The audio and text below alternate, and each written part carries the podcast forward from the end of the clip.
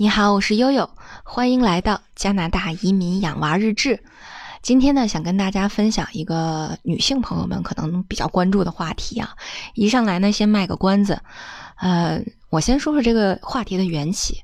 啊，我在多伦多住的时候呢，每周都会收到社区送的这个报纸啊，除了新闻周报以外，就是周边的商场和超市的打折信息啊，也是以这种呃彩页广告的形式啊，印成报纸的这个样子送给你。那我特别关注的是我们周围的一个连锁的 shopping mall 叫哈森贝啊，它的这个宣传彩页。啊，因为主要是经营男女装和生活用品的嘛，啊，所以特别喜欢看模特小哥哥小姐姐啊演绎各种服饰，啊，但是其实引起我关注的呢，呃，一一开始并不是时装啊，一开始主要是他们对于模特的选择，哎，你会发现，首先这个呃色儿是各种颜色的啊，呃，黑人啊，印度人啊，白人、华人，各种族裔都给你照顾到了。哎，然后你会发现啊，这些模特呢，这个高矮胖瘦几乎都有，完全不是走咱们刘雯、奚梦瑶这种高级脸和大长腿的 style 啊。那那我就奇怪了哈，难道普通人也能当模特吗？啊，带着这样的疑问啊，我就发现了哈森贝啊，原来根本就不是个例啊。你去看各个的这个呃大品牌的网站。啊，包括这个 Canada Goose 大鹅，哎，我就发现这有的模特穿上这个阿卡的那个，就是穿上去这个高端羽绒服的那个气质效果，估计就跟悠悠披件军大衣的那个效果也没什么太大的差异啊。咱就不能选一个美艳点的模特吗？就不能选一个这个身材好点的模特吗？啊，干嘛要选一个像我们普通人一样这个梨形身材？啊，这个膀大腰圆的模特呢？后来你也发现哈，这个加拿大也有一个叫呃，Christian Yeo Ye，Christine Ye 的一个呃挺有名的一个女模特。她为什么有名呢？因为她身高一七八，体重一七八，啊，一百八十将近一百八十斤的一个女模特啊。据说呢，在这个。国际的这个模特圈里也是小有闻名的啊，在 ins 上她也是一个特别有名的一个博主，有一百多万的粉丝去追随她。哎，你会发现，我去，怎么这样的人都能在这个加拿大当模特，是吧？那悠悠回到呃北京以后，无聊的时候经常刷淘宝啊，呃，这个和加拿大迥然不同的是，咱们淘宝任何一个皇冠卖家的直播间里面。啊，都是女神级别的小姐姐，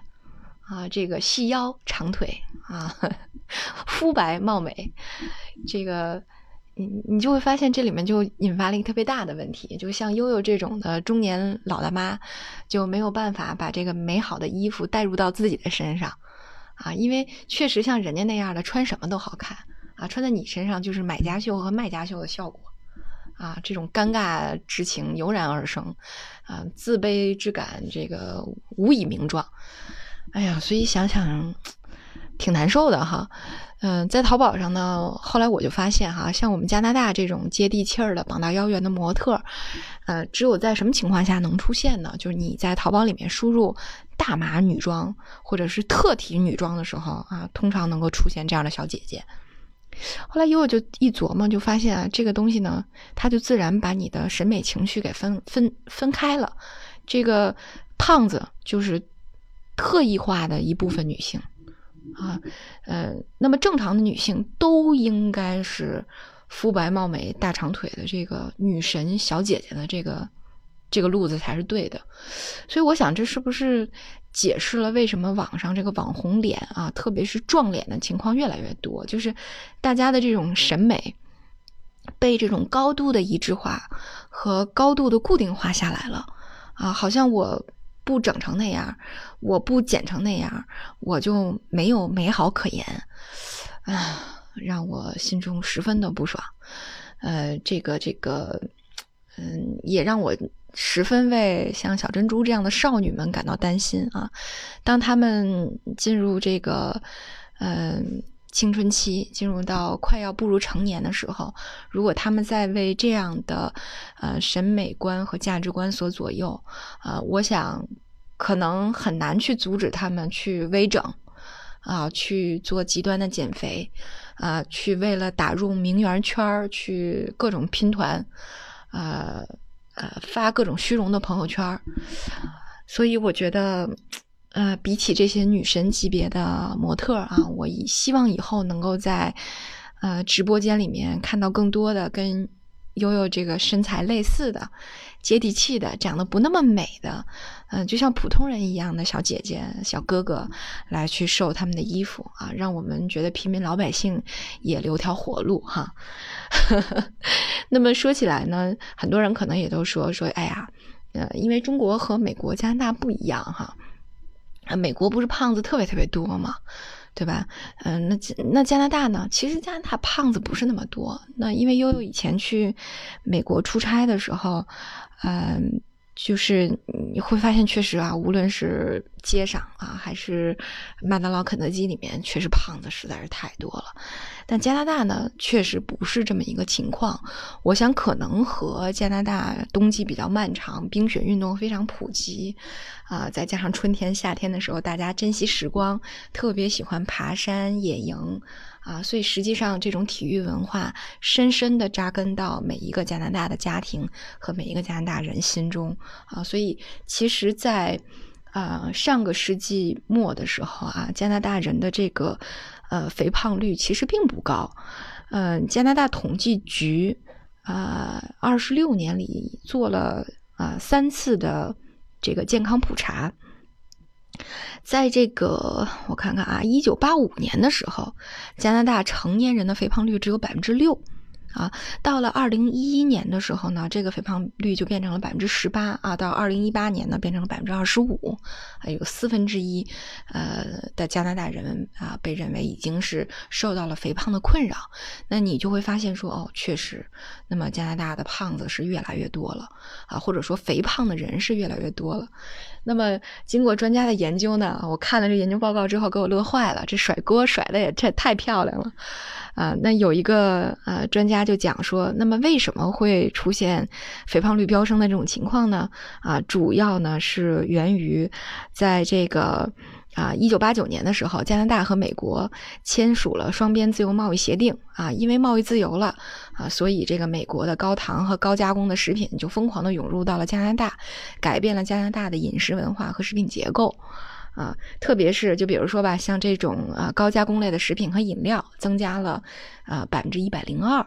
好，那么正是由于这个原因，所以使加拿大人平均每天多摄入了一百七十卡的热量。啊，这个经年累月下来，相当于啊这么长时间以来，从这个一九八九年到现在啊，导致了每个人都会增长差不多十二斤这样的十二公斤的体重。我的天呐，这可真是不少。